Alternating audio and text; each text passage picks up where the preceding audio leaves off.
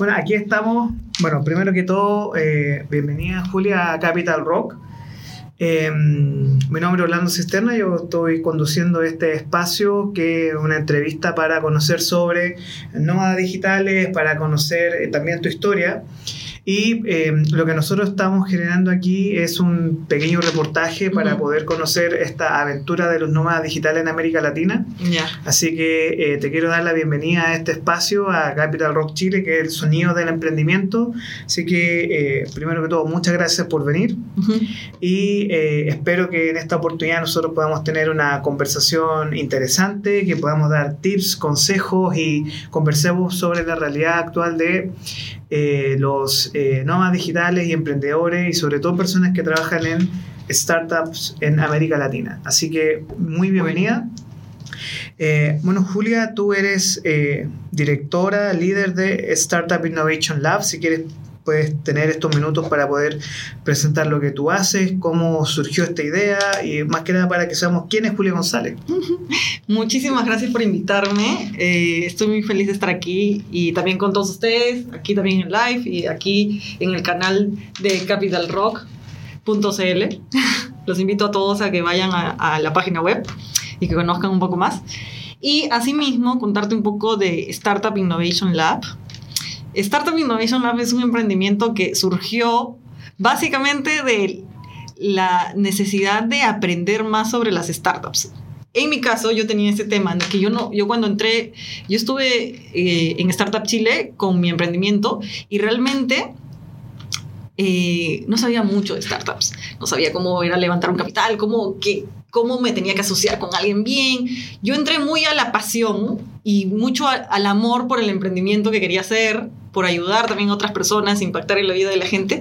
Y entré con poco conocimiento técnico de una startup, de tecnología, en realidad no. Entonces, la vida me fue guiando, pero realmente me faltaba un montón que aprender, muchísimo, de hecho. Y Startup Innovation Lab surge justamente por eso, porque yo quería aprender y dije, voy a entrevistar a otras personas que están avanzando en sus startups para aprender de ellos y de paso conocerlos y de paso que no solo aprenda yo, sino que aprenda más gente. Entonces, así fue como nació. Eh, la, la primera entrevista que tuve, de hecho, no tenía el canal de YouTube. Era, estaba trabajando eh, para una startup de unos amigos y justo habíamos traído a un especialista en, en factoring de Perú y que venía acá a Chile. Y él también armó todo desde cero. Y ahora tenía una empresa grande que movía mucho dinero en Perú y estaba acá haciendo una asesoría en- a través de la empresa de mi amiga a una empresa más grande acá en Chile. Y la verdad es que yo quería saber cómo había comenzado. Porque, ese, porque él contaba lo, lo bonito, lo bacán de, de- de toda esa realidad de factoring, porque eso es lo que tienes que mostrar cuando eres un gran consultor. Pero yo no quería que me mostrara eso, yo quería que me mostrara el inicio, el barro, como se dice, porque la gente comienza, en Eh, verdad. como tú, tú estás buscando lo que se llama el know-how, el conocimiento Sí. que tú no tenías para poder... Eso y, y bastantes factores, porque hay varios factores que a uno le lleva a emprender. No solamente el know-how, porque uno primero puede saber y, y efectivamente te ayuda mucho el background que tú tengas y, y el conocimiento, la experiencia en el rubro en que te metas, mucho. Pero también hay, hay como un punto de inflexión en donde aparece una oportunidad y eres visionario y la tomas y por eso empiezas a emprender. O también hay muchos que les llaman emprender el tema de resolver un problema o algo que, Mm. que le afecta a ellos mismos. Entonces, con Entonces- todo esto, ¿cómo definirías tú el emprender? Porque, claro, es como conocer, experimentar, buscar. ¿Cómo definirías tú con tu experiencia este concepto del emprender? Eh, mira, lo definiría como, bueno, no es un camino fácil. El que quiere emprender realmente tiene que estar apasionado por lo que va a hacer. Porque es un camino que te va a llevar altas y bajas y necesitas ser perseverante. Y muchas veces, si lo haces solo por X motivos, no sé, solo por el dinero o solo por tu ego, mm, no vas a resistir.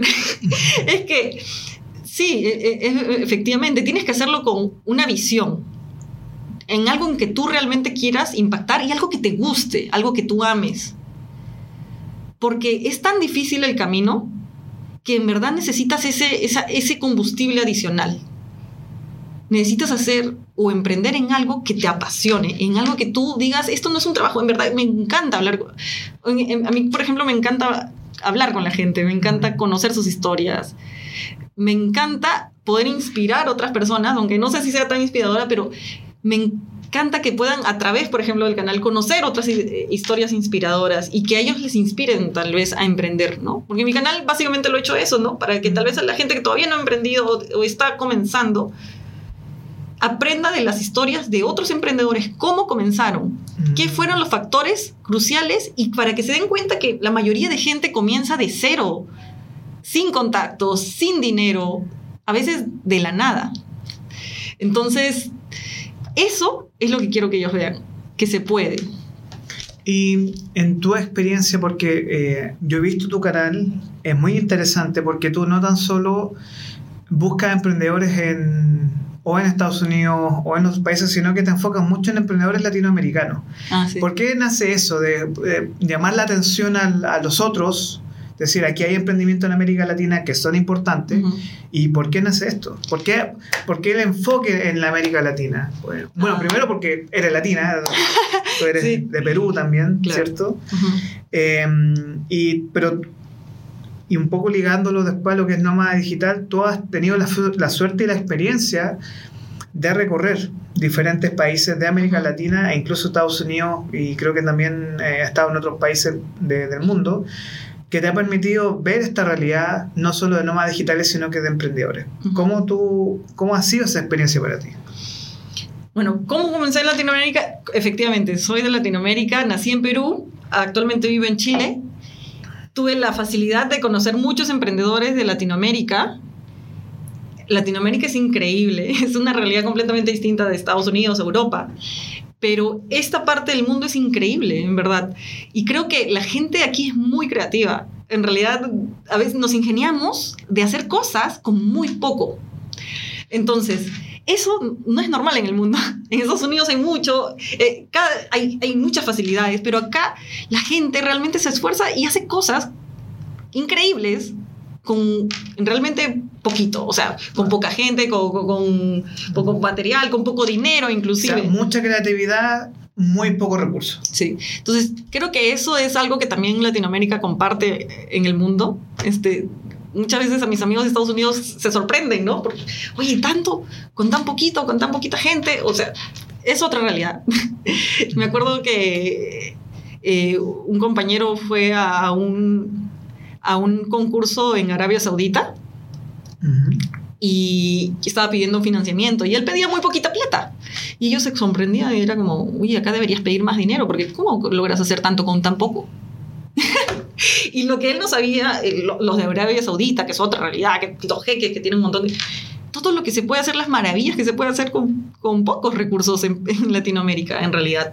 Y mi amigo ahí se dio cuenta, oye, sí, pero que tengo que pedir un poco más, no sé pero es diferente, ¿no? Entonces, aquí podemos hacer cosas increíbles y lo podemos hacer para el mundo entero. O sea, a mí me gustaría que llegara a ser un Startup Innovation Lab también una conexión de startups de Latinoamérica con el mundo, ¿no? que, que, puedan ver, oye, ¿qué startup tan chévere está acá en Chile o allá en Perú, allá en Argentina? Oye, vamos a llevarla a todos lados, que sea como un foco de, de vista, ¿no? ¿Y tú crees que nosotros también nos hemos enfocado mucho en lo que es el mundo TI? Que eh, aquí pareciera ser que todavía, o sea, hay ciertos conceptos que quizás para nosotros los latinos están un poco más lejanos, por ejemplo, lo que es metaverso o lo que es también inteligencia artificial.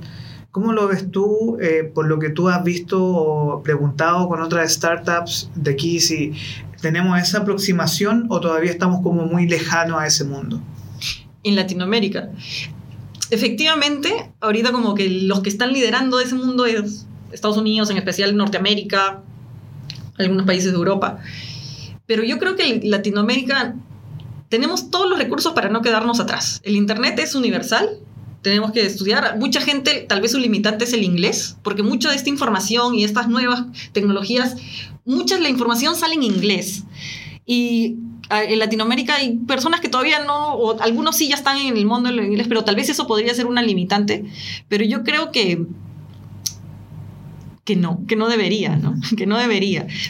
Lamentablemente a veces lo es, Pero para eso estamos nosotros acá a inspirar a la gente, oye, estudia inglés, métete en el mundo de la tecnología, tienes que saber algo en inglés. Inclusive la programación misma está todo en inglés, ¿no? Sí, es interesante porque hoy nos enfrentamos a que, y esto para que lo sepan también muchas personas, es que estudiar programación existen becas de gobierno, existen programas de Google, Microsoft, las grandes corporaciones, que ellos generan programas gratuitos muchas veces para que tú puedas acceder a estos sistemas y a estos lenguajes eh, de codificación. Ahora, uno de los temas que, eh, que, hemos comentado aquí, pero que me gustaría que profundizáramos es, ¿cómo te ves tú como nómada digital? ¿Cómo ha sido para ti esa experiencia de eh, tener que primero conocer, y ya lo pregunté, muchas realidades, pero em, ¿cómo te sientes tú como habitante de América Latina, conociendo otras empresas, conociendo al emprendedor latino? ¿Tú sugieres que se podamos mover por América Latina, que el emprendedor se mueva, que vaya viendo diferentes países donde pueda vivir esa experiencia de poder nutrirse incluso con una experiencia un poco más multicultural? Mira, para conocer a muchas personas de diferentes países, no tuve que moverme mucho gracias a Startup Chile. Pude conocer gente de diferentes partes del mundo, de diferentes continentes.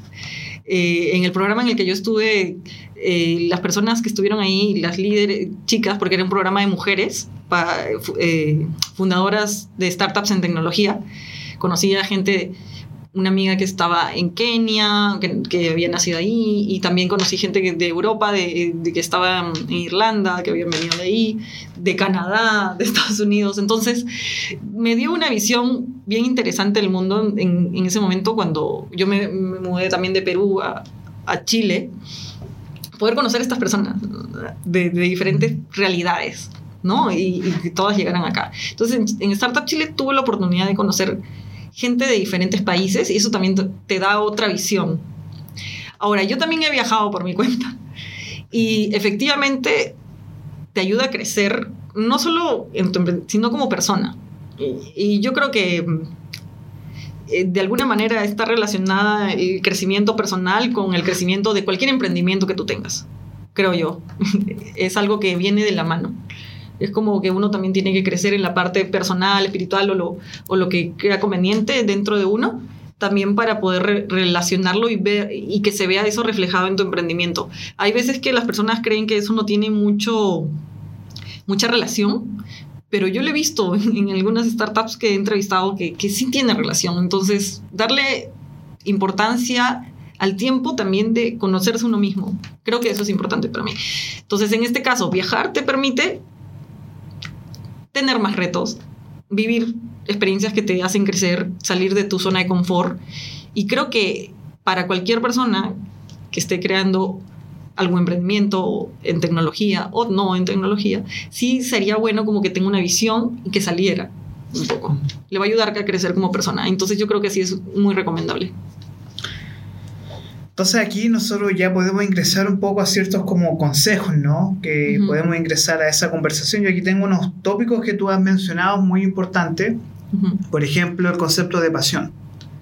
Eh, ¿Tú crees que es importante que un emprendedor o un nómada digital o una persona que ingresa al mundo de los negocios tenga o sea apasionado por lo que él está desarrollando, él o ella están desarrollando?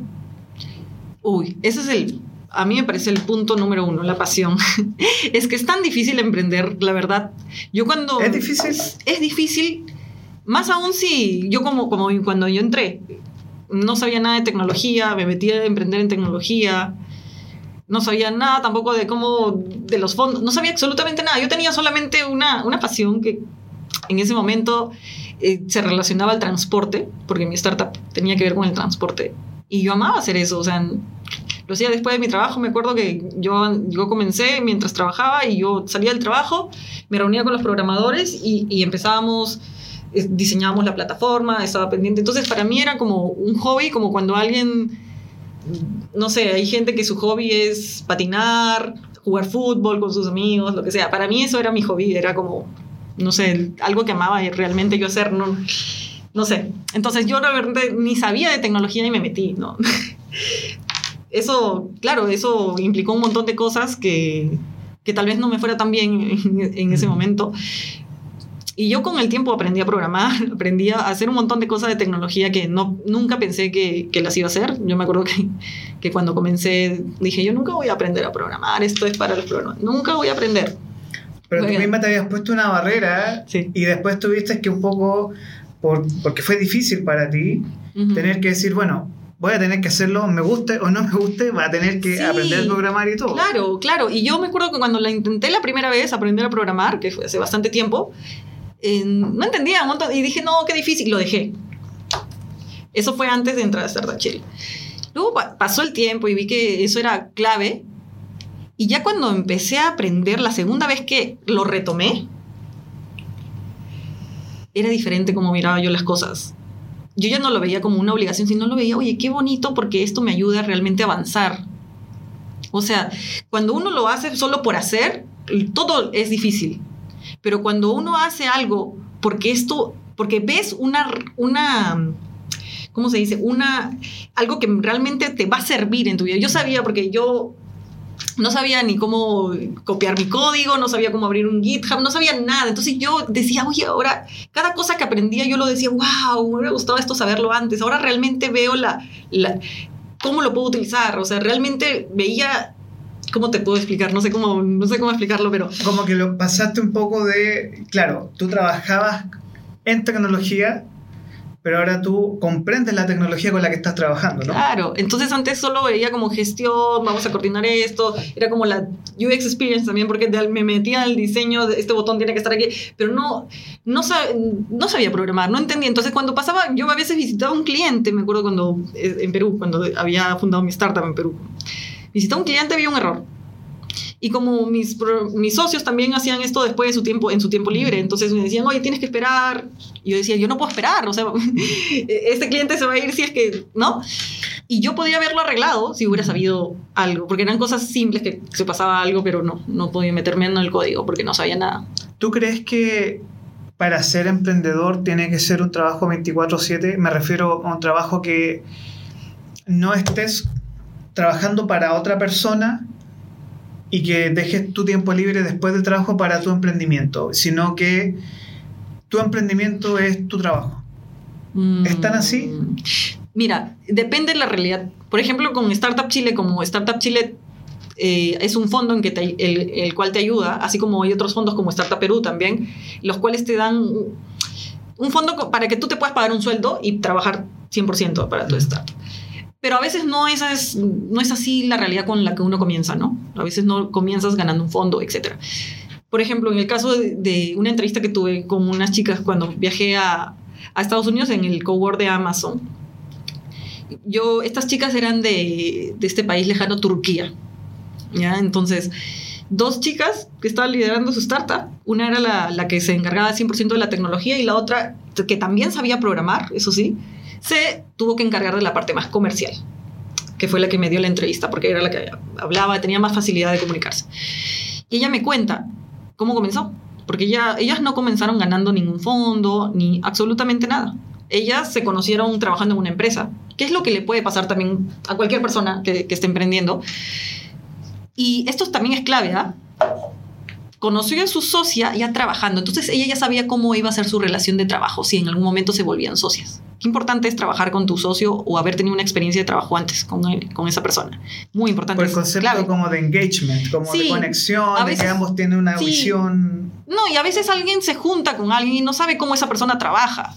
Y, O sea, y tal vez desconocido, una persona que te Claro, y- pero te cae bien, pero no sabes cómo es en el ámbito de trabajo. Es muy distinto. Entonces, ya tú teniendo una experiencia pie- previa con tu co-founder, de haber trabajado juntos, tú ya sabes cómo te vas a ir, tú ya sabes cómo trabaja esa persona, ¿sabes? ¿No? Entonces, es distinto.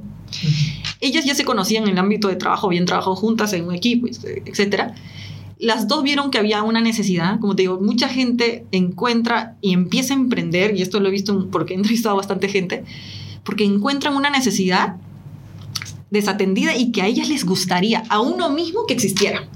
¿ya? A veces no es de otros. una- un- había un dolor, una necesidad que necesitaba ser resuelta. Claro, y que era ese dolor que ellas mismas tenían en la empresa. Ya no era como que un dolor de alguien más, no era un dolor ajeno, no, era un dolor que ellas pasaban todos los días, que sucedía en su empresa y que vieron que se podía resolver y se juntaron. O sea, ya trabajan juntos. Era, su startup es bien interesante. Ahí la- la- las entrevisté, va a salir próximamente en el canal. Ellas lo que hacen es que con un diseño Figma, con un diseño que alguien dibuja las pantallas, ellas pueden sacarte inmediatamente el código.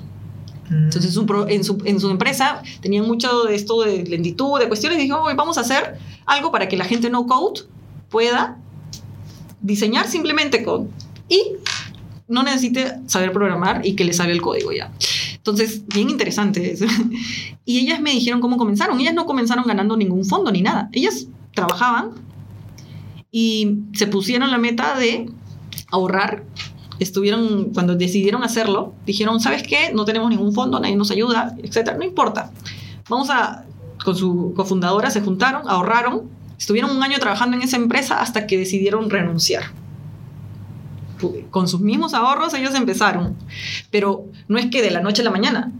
Tuvieron que aplazar y dijeron vamos a ahorrar, vamos a trabajar en esta empresa y trabajar un, un año, pudieron ahorrar y luego renunciaron para luego salir ya a buscar financiamiento y empezaron con sus propios ahorros ellas. Tuvieron Entonces- como que también lo hacían paralelamente, pero no se enfocaban 100%, ellas tenían la visión, o sea, fue algo de largo plazo, o sea, me- Entonces- me admiró mucho eso. Hay dos elementos acá que tú mencionas que cada vez que yo tengo discusiones, bueno, en mi rol de profesor de innovación y emprendimiento, que quizá uno de los principales conceptos que nos complican mucho a nosotros son los conceptos de disciplina y paciencia. Que es muy complejo eh, poder trabajar nos- con, con jóvenes sobre todo, o incluso eh, con personas en 30, 40, 50 años, porque estamos luchando con estas dos cosas. La, la disciplina, quizás nos cuesta un poco más ser un poco más disciplinado, y sobre todo la paciencia, que Ujú. eso es un elemento muy complejo. Como, como consejo, ¿tú crees que... eh, ¿Qué consejo darías tú a esa persona que, por ejemplo, hoy en esta semana, estamos en tercera semana de enero del 2023, Ujú. eh, como contexto de la semana, eh, se han enfrentado muchas personas a tener que enfrentar eh, despidos masivos, por ejemplo, a empresas de tecnología en América Latina e incluso en Estados Unidos. ¿Qué consejo le darías tú a, ese, a esa persona que trabaja en tecnología, que hoy está enfrentando un momento un poco más complicado por el tema de quizás estar cesante? O, eh, ¿Qué consejo darías tú si, tú si esta persona dijera, sabes que Julia, mira, me gustaría emprender? ¿Qué consejo darías tú a esta persona? Primero, lo que ya habíamos estado hablando bastante, ¿no? Que agarre un rubro que realmente le apasione, porque el camino no es fácil. Entonces va a haber momentos en donde quieras tirar la toalla, pero como es algo que tanto te gusta, vas a continuar. Eso es lo principal. Y para poder tomar la decisión de agarrar un rubro que realmente te guste y que tú sepas que vas a ser perseverante, uno tiene que conocerse a sí mismo. Y muchas de las, las personas no tomamos mucho tiempo en, en conocernos a nosotros mismos. Lo puedes hacer de diferentes medios, meditando, etcétera, no sé, haciendo un deporte o pasando tiempo contigo, leyendo un libro, etcétera. No sé, hay diferentes formas. Entonces, Pero, tú- pero ah, sí. disculpa que te interrumpa, pero eso también tiene que ver con eh, gestión de marca personal, puede ser. ¿no? También conocer qué realmente son tus gustos, que no es fácil, no solo por el que te dirán o por lo que la sociedad quiere de ti, porque la sociedad puede querer muchas cosas de ti, pero ¿qué es lo que tú realmente quieres? Mm. ¿En realidad lo sabes? Porque si lo encuentras, vas a perseverar y lo vas a lograr. Entonces, eso es primero y no es tan fácil. Entonces, si tú estás ahorita cesante, etcétera, vas a tener un tiempito extra, ¿no? Entonces, ocúpate de ti. Toma tu tiempo para meditar contigo mismo. O sea, procesar el golpe. O empezar el golpe. Procesar el golpe. Y luego, tranquilamente, vas a tomar, no lo tome, porque las, las mejores decisiones no se toman con las emociones al tope. Tienes que estar tranquilo. Ocúpate de ti. Y en ese momento vas a saber a qué rubro ir, qué es lo que realmente quieres hacer. Y empezar. No es fácil empezar. dar un primer paso. Diría yo que deberías organizarte en dar tu primer paso, saber qué es lo primero que vas a hacer. A veces uno quiere algo grande siempre y muy rápido. Ah, no es tan fácil. Tal vez lo único que tienes que hacer es empezar con un pequeño plan y decir, este es mi primer paso, voy a, no sé, yo, armar mi canal de YouTube, hacer el logo, no sé, algo así. Muy básico. Algo que te diga, poco, algo que voy a hacer poco a poco. A veces queremos, no, ya voy a conseguir el financiamiento, esta, no, no, no, no, algo chico. Entonces, empieza con tus primeros pasos que sean pequeños. Como, fáciles. Como lo que típico discurso de startup, que es partir con lotes. Ya no partir desde... Es un poco la discusión que tengo con estudiantes también, que dicen, necesito un millón de dólares para mi proyecto. No, no necesitas. No, y es como, todos quieren subir el Everest sin entrenar antes. No, y a veces uno piensa de que como no tengo plata no voy a emprender. Entonces no, voy a esperar a que tenga... estas chicas esperaron un tiempo, pero tenían un plan. O sea, crea tu plan primero. Como un plan de acción antes de inversionista, recursos. Pero ellas estaban seguras, o sea, al punto de perseverar hasta ese nivel, que yo me quedé sorprendida. O sea, realmente a mí, yo cada vez que, que entrevisto a alguien me admiro y, digo, wow, qué, admirable esta persona. O sea, yo, a mí me emociona. Entonces, de verdad que amo hacerlo. Entonces, bueno, como te seguía hablando de los puntos, haz tu plan de acción. Chiquitito, pon tu primer paso que sea fácil. ¿Sabes por qué que, te recomiendo que los primeros pasos que pongas en tu plan de acción sean recontra fáciles? Porque si tú pones los primeros pasos cosas muy difíciles, como, uy, sacar una reunión con un gerente a ver si, y mostrarle mi... No, cosas muy sencillas, porque eso te va a ayudar a ganar seguridad. Mm. Lo más importante es que tú ganes seguridad. Eso es lo más importante, ¿ya? Pero eso tiene que ver con que tú estés convencido de lo que tú estás trabajando es bueno. Claro. Y que además tú eres bueno en lo que haces. Y que te guste. Y que te guste. Y que tienes pasión por hacerlo, ¿no? Entonces, ya que descubriste eso, empiezas con tu plan de acción. Los primeros pasos tienen que ser lo más fáciles que puedas, cosa que te ayude a ganar seguridad en ti mismo y en tu emprendimiento. Pero primero en ti mismo, ¿no? Porque por más que tú tengas una que sí es la, la mejor idea del mundo, se le puede ocurrir a cualquier persona. Pero lo importante es quién lo hace, ¿no? ¿Quién eres tú? Ten seguridad en ti mismo, toma las decisiones y empieza a ganar seguridad en ti. Que eso es lo más importante, eso es lo más importante. Cualquier cosa lo vas a hacer bien. en serio que sí. Ya, entonces mi recomendación es comenzar con pasos muy fáciles al comienzo. Cosas muy simples que tú puedes, te pueden ir ayudando a ganar seguridad. Y luego ya te pones en tu plan de acción con las cosas un poquito intermedias y luego las más difíciles. Y ahí vas comenzando. Bien. De ahí, escoger a tu cofundador si es que lo vas a escoger es tan importante el tema del socio. O sea, claro, porque uno ve muchos startups o muchos emprendimientos que son de una sola persona. Como que un, no es que sea un todólogo, pero es como una persona que programa, hace el diseño, gestiona las reuniones, eh, le dedica mucho tiempo a la parte operacional y también parte de la, a la estrategia. Entonces, eh, ¿Tú sugieres trabajar con socios o trabajar con... Porque en un principio mucha gente inicia sola. En algún momento tú sugieres que otra persona se suba al barco porque ya lo conversamos, que tú decías, si tú no trabajaste con la otra persona y no has visto su metodología de trabajo, puede llevarte una sorpresa bastante, bastante mala. Claro, eso efectivamente. Todo esto de los socios es un tema muy importante, podría hablar horas de esto, pero pero voy a tratar de resumir algunas cosas que me he dado cuenta en el camino. He visto que hay emprendimientos increíbles que solo por escoger un socio no adecuado han tenido que cerrar y no porque les vaya mal. Entonces es un tema muy delicado y muy importante. Cuando tú no estás seguro de, quién va a ser tu socio, a veces es mejor comenzar solo y ser un solo founder. Estas chicas comenzaron juntas y, y en su realidad también que no era una realidad tan fácil en Turquía y siendo mujeres todavía. Yo creo que sí era importante que comenzaran juntas, ¿no? Depende también de la realidad. En el caso, ahora nosotros vivimos otra realidad muy distinta a la de, esto, de Turquía, por ejemplo, ¿no? En, en este caso... O sea, Turquía que es un país musulmán, donde las mujeres son súper abusadas, una cultura muy machista. yo cuando las conocí me admiró muchísimo, en verdad, fue una entrevista que me llegó mucho al corazón también. Pero nosotros igual, o sea, la cultura latina y latinoamericana también es súper machista, entonces también las fundadoras mujeres tienen retos súper interesantes en términos de la validación de, lo que ustedes hacen. Porque es, es, difícil, porque, o como dice la canción, este es un mundo muy, muy de hombres, eh, pero las fundadoras mujeres o sea, con todos los proyectos que yo he visto en Startup Chile y en otra incubadora, eh, es muy importante el aporte que ustedes nos entregan y, un poco la visión distinta que ustedes tienen también del emprendimiento y la innovación. Y eso es algo que mm, un poco eh, en estas culturas que son un poco más machistas, por ejemplo, eh, que existan mujeres que están dispuestas a enfrentar estos desafíos me parece notable, impresionante. Sí, yo creo que el aporte femenino es, es crucial y no, no es muy común en el mundo de la tecnología. De hecho, sí, además que tenemos todo el desafío de STEM. Startup Chile ha hecho un gran trabajo en eso, ha hecho un gran trabajo de incluir y ayudar a muchas mujeres a que desde el inicio, porque muchas también postulan con una idea. Bueno, en ese, en ese entonces, el eh, TS Factory podías comenzar postulando con una idea. Entonces ayudaron a muchas mujeres que desde lo más básico pudieran avanzar, ¿no? Eso es notable.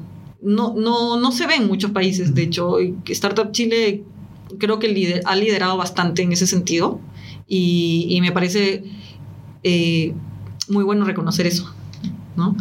Eh, en todo caso, yo creo que la mujer también tiene un, papel importante, como, como, como en todos. Yo creo que tiene que haber un equilibrio y el hecho de que hayan habido tan pocas mujeres en un comienzo en el rubro de la tecnología también creo que pudo haber generado un impacto.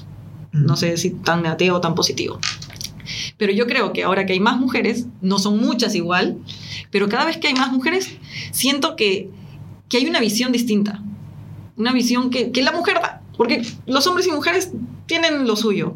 Cada uno sus ventajas, sus desventajas. Entonces yo creo que es válido y para un mundo más un mundo mejor, podría decirse. Creo que es válido que, que haya esa paridad en la tecnología también, ¿no? Programadoras mujeres también hay, pero no son la mayoría. Todavía siempre hay un gap, una diferencia que, que es sustentable y no, que no es exactamente igual. Líderes en tecnología mujeres, muy pocas.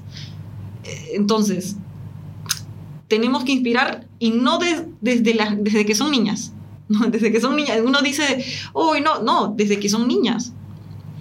Y las personas mayores, nosotros, las personas que tienen hijos, también cumplen su papel, ¿no? ¿Qué le regalas? ¿Una, una Barbie? ¿Por qué no le puedes regalar un robot a una niña?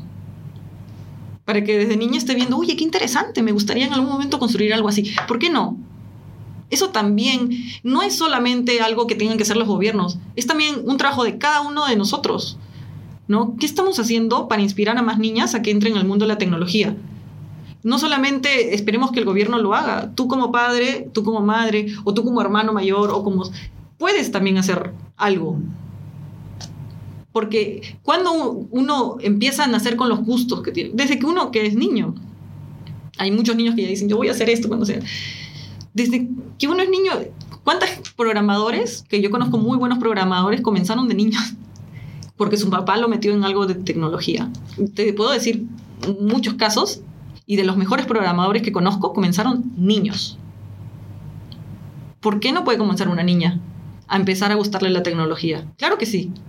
Y eso es algo que no debemos dejar solo al gobierno, sino también lo podemos hacer el las personas comunes y corrientes como tú, como yo, como las que están escuchando este canal de YouTube o las que están escuchando tu, tu, tu canal de radio. El podcast también y el, video que vamos a hacer pronto. O sea, em, me parece muy interesante esta parte eh, final de esta conversación porque, claro, eh, quizá uno de los principales desafíos que enfrentamos nosotros en América Latina, eh, bueno, y a nivel global también, es la inclusión de más mujeres en el área STEM, que es tecnología, en la ciencia.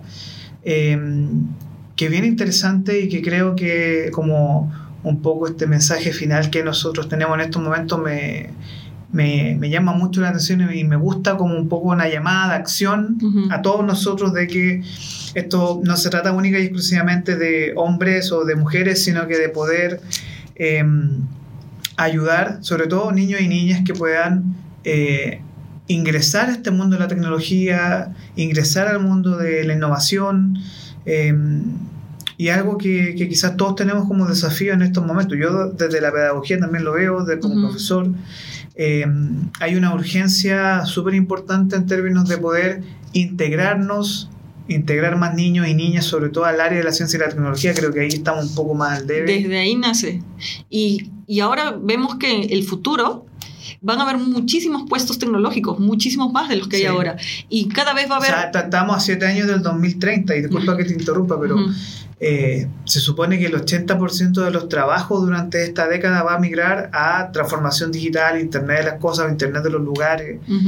Entonces nos vamos a enfrentar a que quizás, por ejemplo, eh, no- sé qué opinas tú de esto, eh, quizás necesitamos más técnicos en computación, más técnicos en programación o creadores de software o técnicos en, por ejemplo, en tecnología.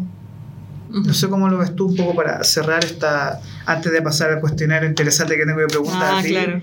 Así que, ¿cómo lo ves tú? Bueno, como te decía hace un momento, yo creo que estamos, lo que estamos viendo ahorita es la punta del iceberg. Y ya se siente ahora que hay como una sobre... of- o sea, hay oferta de trabajo en tecnología y no hay muchos puestos o gente que calce exactamente. Y de hecho hay... Por eso hay tantas hunter- o sea, empresas que se encargan de encontrar programadores para otras empresas. Porque no es tan fácil conseguirlos. Y, a- y muchas empresas grandes, te estoy hablando, pagan por capacitarte en tecnología, para que aprendas a programar. ¿Por qué lo hacen? Porque les falta gente. Lo he visto. Entonces, ¿qué pasa? Esto es solamente la punta del iceberg. Estamos, ahorita viene inteligencia artificial, hay un montón de cosas. O sea, va a haber muchísimo más trabajo en tecnología y no va a haber tanta gente todavía. O sea, todo va a depender de la tecnología y no tenemos... Mucho, mucho más de lo que, lo que hasta ahora ha venido. Y la tecnología se puede meter en todos los rubros. He visto startups que, que tenían que ver con, con odontología. Que uno dice, ¿qué? ¿Pero cómo? Pero sí, porque habían startups con inteligencia artificial que cuando ellos veían la, la- estas imágenes donde se muestran las caries, etcétera, ellos te podían automáticamente, el, el- el bot te decía, oye, acá hay una carie, acá no. He visto startups de ese tipo. Sí, o sea, hay startups de diabetes, de, No. de- de- De- odontología, eh, detección de... Incluso, bueno, el tema del COVID también apuró todo. mucho Sí. la detección de enfermedades a través de tecnología, de eh, inteligencia artificial y otros tipos de tecnología también. hay muchos rubros en donde la tecnología está cada vez entrando un poco más, un poco más, un poco más, y cada vez se va a hacer mucho más. Va a simplificar también el trabajo del hombre, pero para eso va- se va a tener que crear nueva tecnología. No voy a, ya el, el trabajo del ingeniero, no sé, civil, no va a ser igual. Van a haber otras herramientas que les va a ayudar a hacer, tal vez, no sé. O los trabajos más físicos, ¿no? Que hemos visto. Entonces, vamos a necesitar más gente porque eso no se construye así como que por arte de magia, se construye por cada programador que está ahí poniendo el ladrillo para que avance esto. Y, y los cambios, porque la tecnología avanza muy rápido, el programador siempre está aprendiendo. Entonces, siempre hay que aprender algo nuevo, porque ahora viene esto nuevo, entonces tengo que actualizarme rápido. Por eso cuando tú empiezas a, trabajar en programación, o, por lo menos aprender a programar, yo antes, a mí no me gustaba aprender cosas nuevas muy rápido siempre pensaba, oh, no, esto no, que no sé qué, yo yo con lo que sé como ingeniero industrial ya suficiente. Cosas así. Pero cuando aprendí a programar, aprendí también a aprender más rápido. Bien raro es esto, ¿no? Porque mientras paralelamente te enseñan a programar, te dicen, oye, tú tienes que aprender un montón de cosas solo. Y eso va a depender tu éxito de que seas buen programador o no. Porque hay muchas cosas que el profesor no te va a enseñar. Y está Google, en donde puedes ahí escribir y buscar. Y, y saber cómo buscar. O sea, hay, hay gente que encuentra cosas increíbles y, y puede ayudarles un poco. Ahora tenemos más tecnología que nos va a ayudar en eso. Por ejemplo, tenemos a ChatGPT que ha salido en, hace muy poco tiempo que es un chat que te ayuda con Sí. inteligencia artificial. Te dice, este código, le puedo poner mi código y encuentra el error. Y te lo encuentra. O sea, ¿qué más ayuda puede haber? Sí, e- eso es un tema bien desafiante, el tema de la, inte- la inteligencia artificial y cómo eh, está ingresando ya a niveles eh, insospechados. Yo creo que para muchas personas que trabajan en tecnología, eh, nosotros mismos desde la pedagogía nos enfrentamos a ese problema, que al final eh, la tecnología está tan avanzada que nos cuesta mucho comprender en profundidad los alcances que puede tener y la este tema del chat eh, GPT, GPT. GPT-3, Ajá, ¿cierto? GPT. GPT-3. Eh, ya he, he leído bastante artículos y de hecho probé con, con algunos software de, de ChatGPT. Y es bastante fuerte porque es un cambio en la forma en la cual tú puedes, o sea, por ejemplo, los estudiantes se pueden acusar de plagio porque hicieron, no hicieron nada, porque fue la máquina que hizo un, un examen o una evaluación. Entonces nos enfrentamos a muchos desafíos que eh, quizás pueden caber en otra conversación un poco más adelante. Eh, pero un poco para, para, cerrar esta parte antes de, de, ingresar a nuestro cuestionario es que nos enfrentamos a grandes desafíos y yo creo que desde la innovación y desde tu experiencia tú has podido descubrir muchas cosas y te has enfrentado a muchos conocimientos que quizás para ti eran bastante desafiantes. Y para cerrar, ¿cuál crees tú o cuál sería como el consejo que tú darías a alguien para los próximos años? Si te preguntaran, oye, eh, Julia, necesito un consejo, eh, quiero emprender o quiero eh, ingresar al, al, área de la tecnología. Eh, ¿Qué área crees tú que es la que más, se más necesitan personas? O más necesitamos más técnicos en general. Mm. Hay tantas tecnologías. Sí, bueno, para trabajar en una startup o algo así, no más que para emprender, ¿o a qué te refieres? No, para emprender. Ah, para emprender. Mm. Si yo quisiera decir, mira, quiero comenzar un emprendimiento o quiero, vengo del mundo de TI, por ejemplo, uh -huh. y una asesoría. Entonces, yo te pregunto, oye, mira, Julia, he visto tu canal. ¿Cuál crees tú que sería como la urgencia o el dolor más grande que nosotros o que un cliente pueda enfrentar en el área de tecnología en estos momentos? Mm, bueno, no te podría decir un tema específico. He visto muchas startups, por ejemplo, que han avanzado mucho en Computer eh, Vision. Eh, he entrevistado varias. No sabía yo, por ejemplo, que había una necesidad tanta de las empresas, ¿no? Eran, son startups que utilizan las cámaras de seguridad de las empresas, ya sea en retail, etcétera, y las entrenan con inteligencia artificial para que pueda identificar, oye, esta persona es de tal edad, se está acercando a tal, a tal lugar. He visto muchas de ese rubro y que tienen clientes, cada una por su lado, y, y que he visto que me ha sorprendido. Yo nunca hubiera entrado en ese rubro porque no conocía hasta que empecé a entrevistar a más gente y encontré que habían varias startups de computer vision. Que Como reconocimiento facial sí. y temas de identidad. Sí, que eso. trabajan todas con inteligencia artificial y que lo que hacen es básicamente eso, ¿no? Como que ayudar a las empresas a identificar con sus cámaras, las cámaras que ya se utilizan básicamente en las empresas que están ahí, las cámaras de seguridad, ellos utilizan, se arman de, de un hardware que ya existe, ¿no? Que no tienen que invertir en hardware, sino que en software, que, es esas, que son esas startups. Justo he entrevistado a unas cuantas de esas startups. Luego también he visto que en el tema financiero hay, hay bastante muchísimo. Esto está avanzando muchísimo y más con la parte de Web3, con las blockchain. Entonces, yo he visto que yo no sabía que habían tantas, pero son demasiadas, son bastantes las que hay. Como criptomonedas, ¿no? Sí, en, el, en ese rubro, porque está evolucionando ahorita. Entonces es como que, que está interesante también ver sobre el tema Web3, que no es tan común. Yo diría que si uno tiene la capacidad de poder hacerlo, que lo haga, ¿no? Porque creo que es como lo que antes era el Web 2, cuando empezaron recién Amazon y empezaron las páginas web, ¿se acuerdan cómo eran en el 2000? Y que la gente decía, no, ¿qué va a hacer? No, no doy un peso por Amazon, algo así como que la gente no creía que esto iba a avanzar tanto, ¿no? Así más o menos está, está haciendo el Web 3. Mm. Entonces hay poca gente, bueno, no, no, el común de, de, la gente, hay mucha gente que está ahí, pero son gente que ya sabe de algún tema y, y, ha investigado y por eso se ha ido metiendo. Entonces, si uno puede investigar, yo diría que le dé una vista, un vistazo a la web 3 y que investigue qué tipo de startups se pueden hacer, porque no va a tener mucha competencia y es un mundo que recién se está abriendo. Así que, y no es solo criptomonedas, la web 3, por si acaso. Entonces, pero, pero, no es solo criptomonedas. Pero, ¿Podría explicar un poquito más de eso, por favor? Mm, ya, bueno, yo tampoco soy una experta en Web3, no, pero, pero, Generalmente, como una generalidad. Una generalidad, podría decirte, por ejemplo, que he visto que hay blockchains. Hay también NFTs, es, es otro rubro, es otro rubro.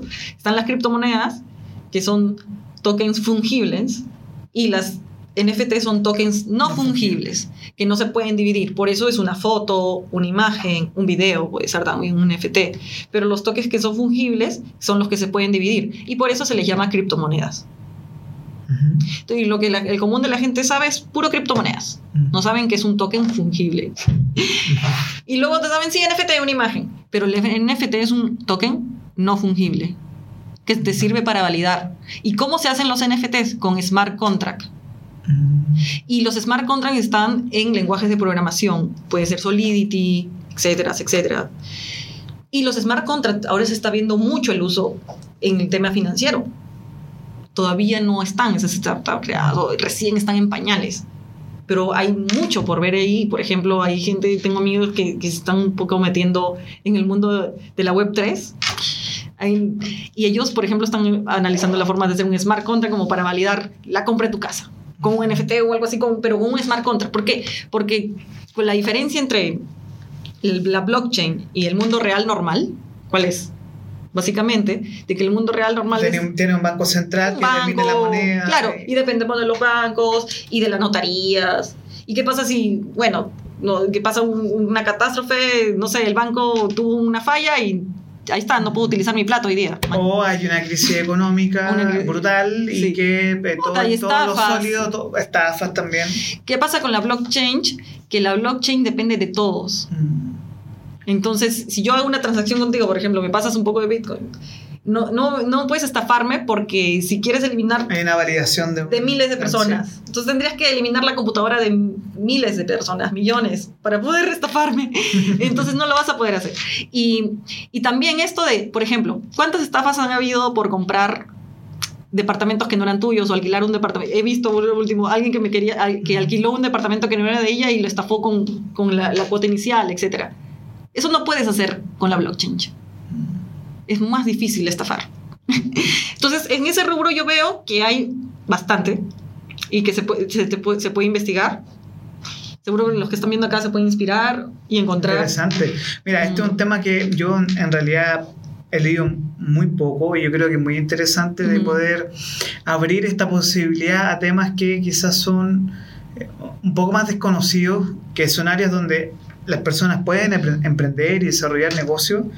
Así que, eh, mira, me, encantó esta lógica de eh, estas sugerencias que tú me has hecho sobre la inteligencia artificial, blockchain, que parecen muy lejanos, pero eh, se pueden acercar un poco más a nosotros. Ahora, primero que todo, quiero dar las gracias por este espacio de poder conversar sobre estos temas.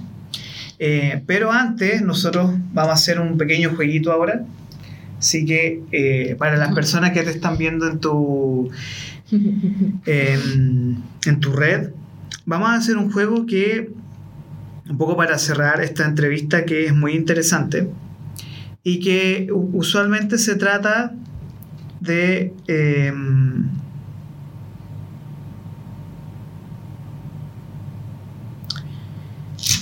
esta es una entrevista o un par de preguntas que son de autoconocimiento esto viene del de, eh, método norteamericano de, eh, teatro. Así que eh, quiero hacer estas preguntas. Si quieres las puedes responder y todos las podemos escuchar. La idea no es incomodarte, pero la idea es que juguemos un poco en esta parte final. ¿Te parece? Ya. Bien. Este es un cuestionario desarrollado por Bernard Pivot que, eh, el, cual viene del método norteamericano de teatro y es más que nada para conocer a diferentes personas, conocer tus gustos y que ayuda mucho a generar cierta confianza con la otra persona porque son preguntas muy interesantes. Así que si me das tu autorización para poder hacer estas preguntas, la podemos y la tienes que responder ahorita mismo. ¿Bien? ¿Vamos? Ya. Bien. Entonces, Pregunta número uno. ¿Cuál es tu palabra favorita? Amor. Bien. ¿Qué palabra odias escuchar? Mm, soledad. La siguiente pregunta puede tener eh, múltiples interpretaciones. ¿Qué te causa placer? Mm, creo que el conectarme conmigo misma. Bien. ¿Qué te desagrada? Me desagrada. Me desagrada a veces el desorden físico. Mm. Me gusta trabajar en un. Siempre ordeno mi carpeta antes. Como que. Tener un espacio ordenado. Sí, sí, sí. Sé que no rindo también. O sea, es bien raro, pero me siento mejor cuando puedo trabajar en algún lugar ordenado. Bien. ¿Qué sonido o ruido te gusta? Me gusta el ruido de los pajaritos cuando cantan en las mañanas, cuando empieza a salir el sol. ¿Qué sonido o ruido odias? Mm. Cuando cierran una puerta muy fuerte. Bien. En función a la libertad de expresión, ¿cuál es tu grosería favorita? ¿De Chile o de Perú? ¡Ah! Buena pregunta de Chile o de Perú. Pueden ser ambas. De Perú, carajo. Ujú. ¿Y de Y- Chile? De Chile, este. Ay, no. No, de él, libertad de expresión. En- así cuando. mm, Mosca culiada. cuando viene una mosca, digo, Ah, siempre. bien. ¿Qué otra profesión te gustaría hacer o estudiar? Aparte de ingeniería industrial, Sí. que me hubiera gustado estudiar, eh, artes, bellas artes. Soy buena en arte. ¿Qué profesión jamás haría? No creo que pudiera ser tan buena doctora. Porque no me gusta mucho la sangre. Bien. O sea, como cirujana. Tal vez nutricionista sí, pero Bien. Pregunta final. Si Dios y el cielo existen. ¿qué, qué le dirías a Dios cuando ingrese a las puertas del cielo? le diría, gracias, fue divertido. Bien. Julia González, Startup Innovation Lab, muchas gracias por haber venido al programa de hoy. Eh, agradezco tu tiempo, agradezco las ganas y agradezco que seas la persona que inauguró este estudio, la primera entrevista de este lugar, así que muchas gracias y nada, pronto vamos a estar en las redes de Capital Rock, eh, Instagram, eh, YouTube y vamos a estar subiendo esto a Spotify bastante pronto, así que muchas gracias por venir, agradezco tu tiempo y que tengas un muy buen día. Muchas gracias también a ti y gracias a todas las personas que se conectaron y- o se conectarán. Esperemos. Así que mm, muchas gracias, profe Orlando Gracias. Cisterna. Un gusto. Gracias. Ahí está.